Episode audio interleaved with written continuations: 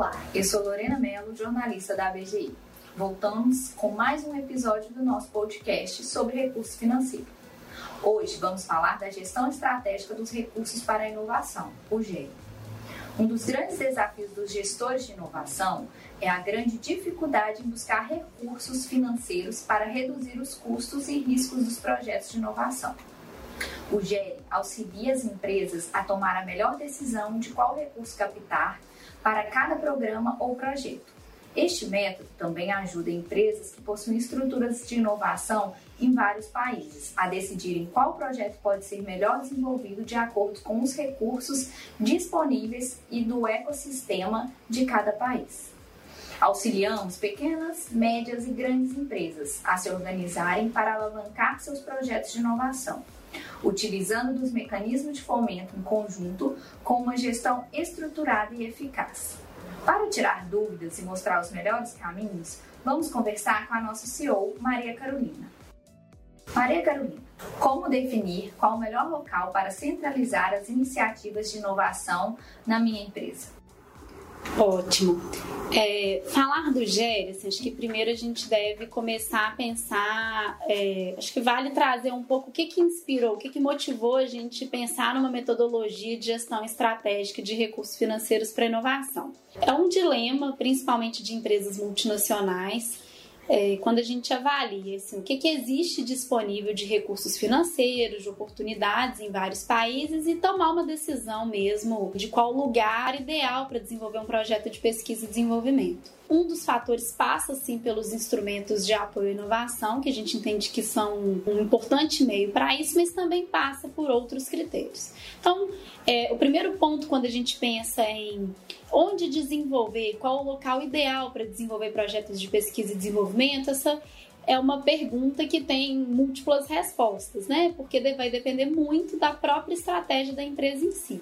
Então é importante a gente avaliar alguns critérios. Então, Primeiro, sob a ótica da empresa. Qual que é a estratégia que ela tem de inovação? Quais são os clusters de inovação que ela pretende desenvolver? Qual é o perfil de projeto? Quais são as necessidades em termos de investimento? Qual é o impacto que esse projeto pretende gerar? E dentre outros critérios. Além disso, é importante avaliar é, no local onde esse projeto será desenvolvido, qual é a vocação, entender mesmo qual que é o ecossistema de inovação presente, né? Então, cada país ou cada cidade, mesmo se a gente for olhar aqui para as empresas que não são multinacionais, as empresas nacionais, por exemplo, que querem identificar no, no Brasil, dentre os vários estados, qual o local ideal. É importante você entender algumas informações desse ecossistema local. Então, o que que essa região, esse país, essa cidade ou estado, o que que ele pretende desenvolver enquanto prioridade estratégica de pesquisa e desenvolvimento, de inovação? Ah, é um, uma região que ela pretende desenvolver projetos é, de sustentabilidade ou pretende virar um, um hub importante em IoT, enfim. Então, esse é um dos pontos. E alinhado a essa questão da vocação do ecossistema, é importante você entender o que, que esse ecossistema fornece em termos de parceiros, em termos de mão de obra, é, dos próprios mecanismos de fomento, é, a parte, a própria infraestrutura, qual que é o investimento que a empresa vai ter que fazer, o que, que ela tem de infraestrutura no local onde ela pretende desenvolver, enfim. Então, é uma série de fatores que, em conjunto, ajudam numa tomada de decisão. Então, quando a gente começou a pensar no GERE, no Gestão Estratégica de Recursos Financeiros, a nossa pergunta inicial passou por aí. Então, entender mesmo é, qual é o melhor local. E aí, feita uma primeira análise, então essa é uma das entregas que a gente tem é, dentro desse escopo, é essa análise mesmo de ecossistema versus necessidades da empresa em si. É, feito isso, a, aí vai uma, uma necessidade de uma imersão um pouco mais profunda mesmo desse ecossistema em termos de parceiros. Quando a gente pensa em fomento à inovação, quando a gente pensa nessas linhas de fomento à inovação, é muito importante entender quais são é, os parceiros necessários para o desenvolvimento desses projetos. Então, eu, é, eu, grande empresa, por exemplo, quero desenvolver como startup, quero desenvolver em conjunto com uma instituição de pesquisa. Então, como é que vai ser essa formação? Até porque isso depois vai orientar na busca mesmo do que, que existem é, em termos de instrumentos financeiros disponíveis.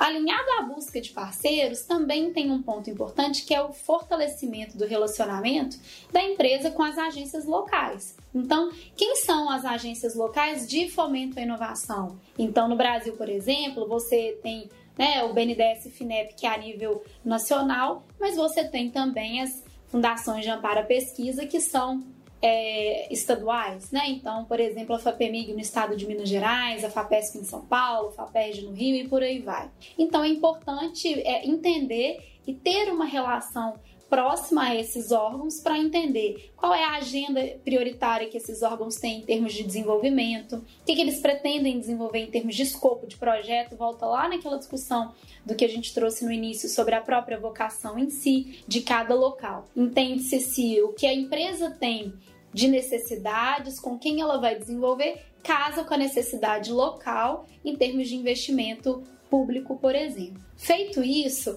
vem um próximo passo que é comum aparecer mais de um instrumento disponível para o mesmo projeto ou para o mesmo programa. Então, é, a, o próximo passo do GERE nesse contexto é entender mesmo qual é a fonte ideal é para cada projeto e essa fonte ideal ela também depende de uma série de fatores. Qual é o ciclo de vida do projeto, quais são as necessidades em termos de despesas, quais, quais as necessidades em termos de despesas e, parceiros. Então, eu vou precisar investir em algum parceiro ou não? Como é que isso vai acontecer? Também o próprio perfil técnico mesmo das atividades em si. É um projeto de inovação disruptiva a nível é, mundial ou a nível país ou não? Como é que funciona? Tudo isso determina, né, qual que é essa fonte de fomento ideal. E aí então a gente traz, né, assim, quando a gente olha no universo de uma empresa que tem ali um portfólio é, com diversos projetos, programas competindo entre si, é o que a gente fala que, é a, que a gente traz dentro da nossa metodologia a matriz de ranqueamento, em que nesse momento a gente traz ali os projetos prioritários numa visão principalmente de médio e longo prazo, fomento, a gente tem que olhar mais para um horizonte de futuro mesmo, né? Entende qual que é o roadmap tecnológico da própria empresa e aí apoia numa priorização de portfólio, trazendo o funding como um dos critérios para priorização. Isso em conjunto com vários outros critérios internos e externos. Então, externos, por exemplo, qual é o impacto, é, necessidade de parceiros ou não, e do ponto de vista interno, o que, que esse projeto traz de retorno, quão estratégico ele é para a própria organização. Feito matriz de ranqueamento, entendido quais são as oportunidades, então é realmente selecionar. É, isso a gente traz o GERE dentro da perspectiva de como aproveitar as oportunidades de fomento ou como identificar e depois submeter. Mas um grande ponto que as empresas colocam, né, e aí fez com que a gente complementasse a metodologia é como deixar isso de forma contínua e perene dentro da organização? E esse é um conhecimento que a gente quer mesmo passar para as empresas, porque é importante que as empresas consigam ser ágeis e dinâmicas nesse processo de identificação é, de onde desenvolver, né, com qual recurso, é, como tomar a decisão quando coloca um projeto lá da, né, assim, é, em comparação com o outro, qual que é o melhor a ser seguido, enfim. E aí então dentro da metodologia a gente desenvolveu o que a gente entende o que é como o fluxo de gestão estratégica, mesmo processo de gestão estratégica de recursos financeiros, que ele vai muito acoplado à gestão da inovação, à gestão de pesquisa, desenvolvimento e projetos de sustentabilidade, porque a gente entende que tudo isso caminha junto dentro das organizações.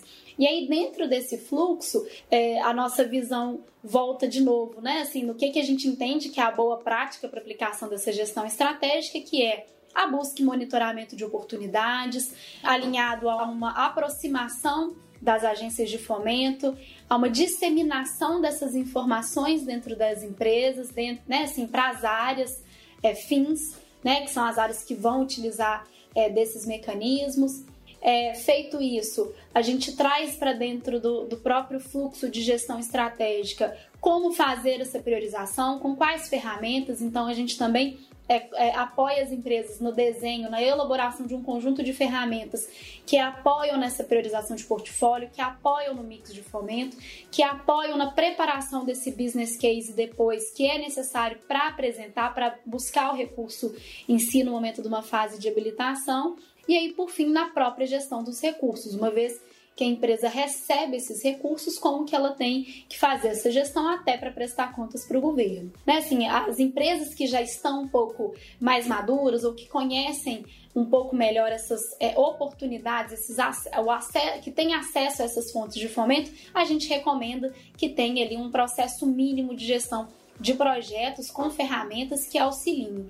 E aí nessas ferramentas a gente pode citar, por exemplo, um desenho de critérios ali que a gente traz que consegue indicar de forma automática o que que é qual é o instrumento, a modalidade de instrumento ideal para cada projeto, isso para facilitar mesmo numa tomada de decisão. A gente também traz um painel de controle em que você consegue por programa aberto quais são as principais condições, como que esses programas se adequem à própria realidade da empresa e levando em consideração todos aqueles fatores que eu comentei lá no início, quando a gente falou do ecossistema, da vocação, desse estudo mesmo de como adequar o ecossistema de inovação, alinhar o que existe disponível no ecossistema local de inovação para a necessidade de cada empresa.